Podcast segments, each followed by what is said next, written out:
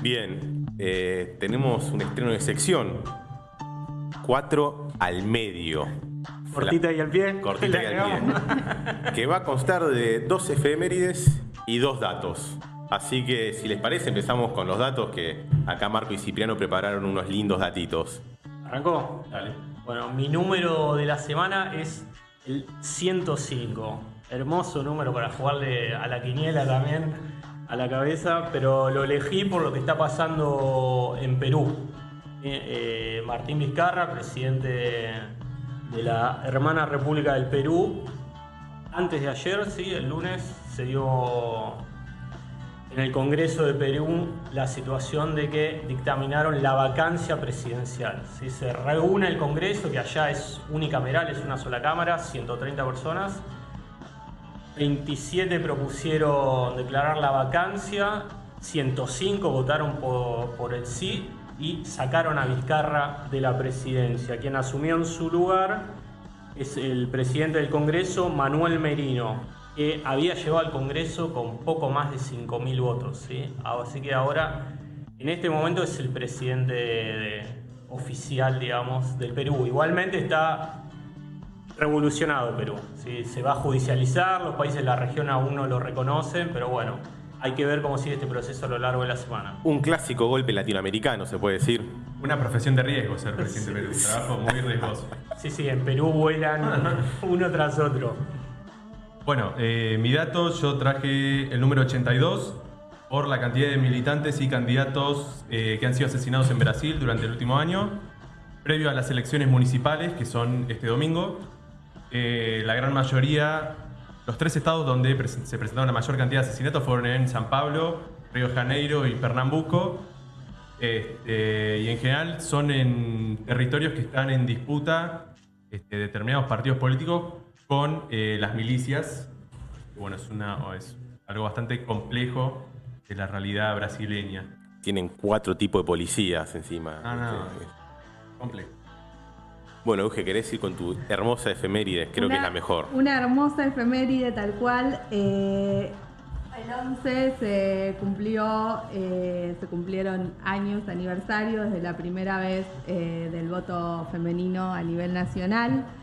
Eh, la ley conocida como Ley Evita fue promulgada en el 47, el 23 de septiembre, pero eh, recién se llevó a cabo el 11 de noviembre del 51, eh, con más del 90% del padrón femenino.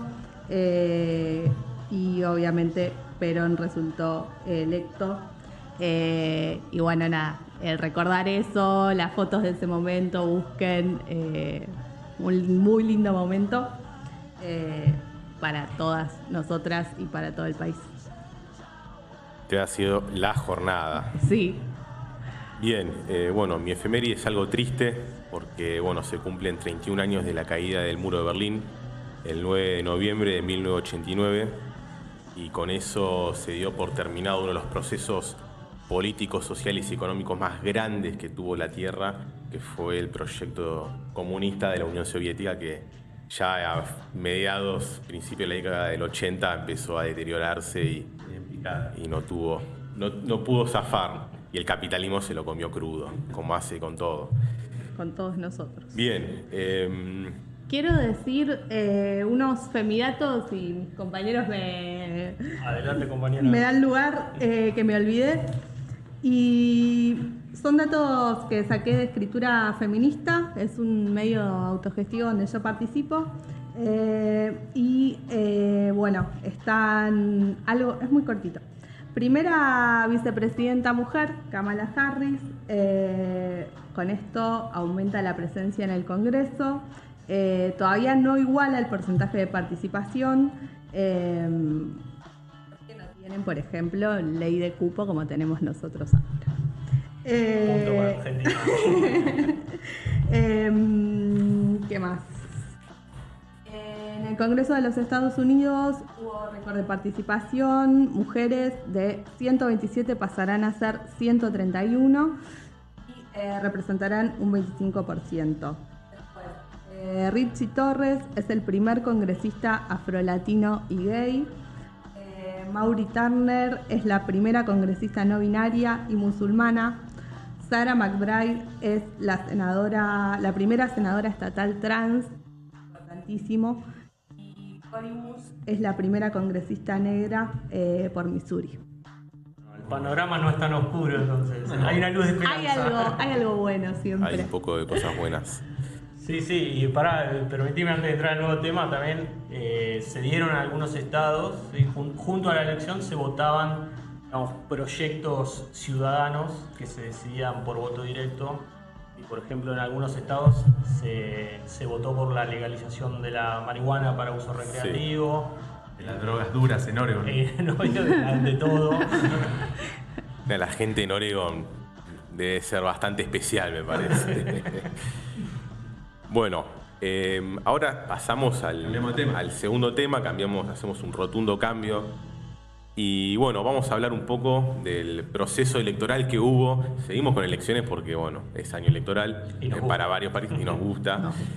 Y más porque ganó el partido del MAS, justamente en, Bolivia, em, después de un año muy fuerte de incertidumbre, de violencia, de corrupción, de, de golpe. Como hablábamos recién, un clásico, lamentablemente un clásico que se está repitiendo en, América Latina. Hay que estar muy atentos, todos tenemos que estar siempre atentos a que no normalizar estas cuestiones. Pero bueno, por suerte en Bolivia imperó la cordura en varios sectores políticos y sociales. Y bueno, el, el, perdón, el 18 de octubre de, de este año se celebraron bueno, las elecciones y volvió el MAS al poder, que era lo que había ocurrido el año anterior en las elecciones, pero bueno, sin pruebas, dijeron fraude, la OEA vino, hizo, montó el espectáculo que siempre va a montar y dijo que sí, que había habido fraude y bueno, se volvió a repetir y ganó, me animaría a decir, incluso por ahí, por un poco más. Eh, así bueno, es raro en un principio, pero bueno, vamos a a un poco de eso, así que Marco, no sé si, si puedes contar un poco cómo fue el último año. Sí, es importante para entender qué fue lo que pasó y cómo el MAS llega a ese 55%, que es el número de, la elección final, como se terminó de contar, qué pasó durante el último año, el golpe, que es lo más parecido a lo que nosotros conocemos como un golpe duro, digamos, los militares dándole la banda presidencial a, bueno, Karina Áñez, que asumió el año pasado como interina bueno, como gobierno de facto Aparte esto, me parece que hay que arrancar para entender lo que pasó el año pasado con eh, lo que fue el referéndum del 2016, el 21 de febrero. Evo, Morales, presidente por ese entonces, propone un referéndum para eh, que el pueblo le aceptara una nueva reelección que constitucionalmente no estaba permitida. Bueno, ahí la campaña hubo una campaña sucia muy grande, le, le anunciaron que tenía hijos no reconocidos, toda una cuestión bastante tensa, pero bueno, ganó el no, el no a la reelección este, por el 51% de los votos cosa que después fue revisado por la justicia, la justicia boliviana, el, tribunal electoral que les permitió este, presentarse. Y bueno, así se dieron las elecciones del 20 de octubre del año pasado, que por el sistema electoral boliviano, digamos, se tiene que tener o más del 50% para ganar o más del 40% con 10 de diferencia con el segundo. En este caso competía Evo como el principal candidato y el oficialismo contra Carlos Mesa, quien había sido presidente hace varios años atrás, antes de Evo. Este, y bueno, la elección, el recuento de votos iba más o menos 45 a 37 a favor de Evo cuando hubo una interrupción. Cuando volvieron a cargar los datos, de repente Evo eh, había pasado esos 10 puntos de diferencia. Una mano negra. Y ahí estuvo toda la discusión y la rápida denuncia. La verdad que la OEA ahí actuó muy rápido, a diferencia de bueno, elecciones como las que estamos viendo en Estados Unidos, donde no pasó absolutamente nada. Una mano pura. Eh, denunciando fraude y esto hizo que, eh, nada, durante muchos días, durante las siguientes tres semanas hubo muchas movilizaciones, a todas esas movilizaciones se les sumaron las Fuerzas Armadas, se les sumó la policía, este, por eso como bien decías vos Andía, estos movimientos hay que tenerlos, eh, echarle el ojo cuando pasan, digo, acá tuvimos imágenes medio raras hace no mucho tiempo atrás. a todo esto, el 10 de noviembre la policía, las Fuerzas Armadas, los partidos de la oposición, el Comité Cívico de Santa Cruz, sobre todo, eh, encabezado por Luis Fernando Camacho, que tuvo, mucho, mucha notoriedad en esos días, Eh, estaban apoyados también por la OEA, por la Unión Europea, por Estados Unidos, Colombia, Argentina, con el gobierno de Macri en ese entonces, se manifestaron exigiendo que Balotage, la segunda vuelta, este, el 10 de, de noviembre Evo dice, bueno, llamo de nuevo a elecciones por la mañana, por la tarde le responden los grupos de Fuerzas Armadas y de, y de la policía, invitándolo no muy amablemente a que se renunciara. Así que bueno, esa misma noche, horas después, Evo renuncia, se va, y todo, hay una serie de acontecimientos como Camacho entrando con una Biblia del año del ñaupa, este, poniéndola en el piso y, besándola, todo tipo de cosas. Quemando la huipala. Raro la iglesia. Sí, este, bueno, después hubo toda una cuestión de levantamientos y movilizaciones antimasistas y anti-Evo, de quemar la huipala, sacar incluso manifestaciones de los policías sacándose la, la huipala y de la Fuerza Armada del brazo. Y el 12, justo hoy se cumple un año de que asume y toma el poder este, Janine Áñez, que bueno, sube con los militares dándole la banda presidencial y los atributos. Y en el medio Evo teniendo que huir, ¿no? Y en el medio Evo teniendo que ir, se va a México primero, después viene a Argentina. Este... Mientras le saqueaban la casa. Mientras le saqueaban la casa, le mataron al perro. Se sacaba selfies escondido, la verdad que lo denigraron al mango al pobre Evo. Después, rápido doy un par de fechas más y abrimos como fechas importantes, el 15 de noviembre y el 19 de noviembre se dieron las masacres de este, Sacaba y Sencata. Sacaba en Cochabamba, Sencata en el Alto, en la periferia de La Paz, donde más de 20 manifestantes eh, fueron asesinados, hubo más de 200 heridos. Bueno, hoy una de esas estos dos hechos son denunciados a Yarin que Yarin en estos días se terminó yendo a Brasil, yendo, este, para zafar un poco de estas acusaciones zafar de nada, todo lo que hizo ya lo bueno, hizo. Hay que ver si tienen tratado de extradición y ese tipo de cosas, ¿no? El 3 de mayo ya era la fecha de elecciones, por la pandemia se pospuso al 6 de septiembre y de nuevo se pospuso hasta el 18 de octubre, que fueron estas elecciones nada, que estábamos comentando. Y el 8 de noviembre, el domingo pasado, fue la asunción oficial de Arce como, como presidente y David Choquehuanca como vice, que es una figura también muy importante, que en su momento estuvo distanciado de Evo y ahora, bueno, un pedido de unidad también dentro del MAS. Me da la sensación de que el partido del MAS, ahora gobernando, va a tener que de alguna manera lograr la unificación, no territorial, sino la unificación social, porque está empezando, empieza a haber una grieta también en, en Bolivia muy peligrosa, que bueno, ya vimos que casi, bueno, provocó un golpe, de hecho, pero casi hace que un gobierno de facto continúe en el poder. Sí, la grieta viene de larga data, es histórica. Ahí se, cruzan un montón de temas económicos hasta temas raciales, y hay de todo. Es, un cóctel bastante... el Oriente Blanco, católico, este, más conservador, con el altiplano, indígena, digamos, ahí está medio podrido. Pero sí, en línea con lo que estás diciendo, Arce en el discurso que da el domingo, ahí en el Congreso boliviano, tuvo un discurso bastante moderado. Si bien recordó estas masacres, habló de, lograr y de, buscar y lograr la, unidad nacional con todos los sectores, habló de, no buscar eh, la venganza eh, contra quienes habían hecho el golpe de Estado, así que en principio, por lo menos de los discursos, esa es la intención. Es un poco un momento también, creo, para decir eso, porque las llamas del país y creo que si alientan a otra cosa nuevamente algo gravísimo. Incluso las denuncias de fraude existen todavía, digo. Camacho en, Santa Cruz, donde es su, su bastión, este, sigue denunciando fraude y incluso el día antes de que Áñez dejara el gobierno y que asumiera Arce, escribió una carta que la publicó en Twitter que no tuvo ningún efecto, pero pidiendo una revisión de los resultados y un recuento. ¡Qué pesuti! El Twitter, bueno, el Twitter, el Twitter lo usa, o sea, lo usa todo el mundo, claro. Y ahí empieza la estrategia. Sí, no olvidar que es eh, un personaje de extrema derecha, pero que en Santa Cruz, en la Media Luna, tiene un 25% de los votos ¿sí? no, es menor. Se abre, se empieza a abrir por ahí un panorama en América Latina con eh, gobiernos más progresistas otra vez, puede ser, porque un poco como que se se siente eso, yo lo dudo también. Lo que Nunca, hay que ver nunca ahora- vamos a volver a la, a la generación dorada del 2005 al 2015. porque- ¿Por qué no? ¿Por qué porque- esa desesperanza? Es lejano todavía. Pero bueno, difícil. ahora. En febrero hay elecciones en Ecuador. Digo, Andrés Arauz estuvo con Arce en la, la Asunción, estuvo con Evo ayer en su acto. Mucho en protagonismo.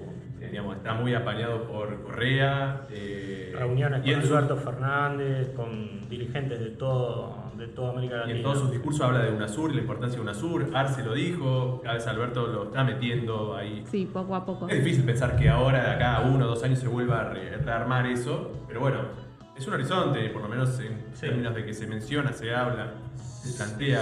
Volvió a sonar eh, la patria grande, sí, la Sí. integración.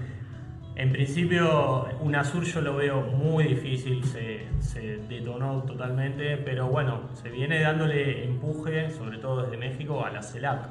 Y Arce en su discurso de Asunción el domingo eh, también habló de la importancia de la integración regional y de darle más ímpetu y más fuerza a la CELAC, eh, la comunidad de estados latinoamericanos y del Caribe, ¿no? Y los medios también la nombraron, cosa que otra vez volvemos a eso, no es menor. No. Eh, Empiezan a, a introducirlo poco a poco hasta que toma más fuerza. empieza a discutir, hoy vemos cómo sale. Pensando un poco en esto de, de- del más ganando, ¿por qué ganó? ¿Y por qué ganó con esa diferencia? A mí me llamó un poco la atención también. Más allá del fraude, eh, supuesto fraude, eh, no había ganado con una diferencia tan amplia. Y, sin embargo, ahora en esta elección parece ser que, bueno, resurgió por ahí urgidos por lo que habían visto la experiencia de ese año. Mí me parece que hubo varios procesos interesantes en el MAS. Creo que el MAS no es un partido tradicional de estilo, no sé, la Unión Cívica Radical o el socialismo acá, sino que es un, un conglomerado de un montón de movimientos sociales, que en Bolivia tiene una fuerza territorial y social muy grande, y que después del golpe, y después de... porque ya había en los últimos años unos chispazos ahí con Evo, por ejemplo con Choquehuanca, hoy vicepresidente. Choquehuanca se había separado, se había distanciado después de haber sido canciller y de haber tenido cargos altos. Me parece que algunos analistas de esta gente que estudia el caso de Bolivia dice que, bueno, con la represión del, del gobierno de facto y la vuelta al llano de un montón de dirigentes, le dio una nueva mística, si se quiere, y una reconversión necesaria y una, este, digamos, un cambio generacional de los dirigentes del MAS muy importante. Digo, Andrónico Rodríguez tiene 31 años y es el presidente de la Cámara de Senadores, por ejemplo, dirigente cocalero como lo fue este, Evo Morales, ¿no? Entonces hay todo un recambio de figuras que me parece que, que es interesante para pensar. Digo, porque acá por ahí es difícil ver el recambio en sí. Sí.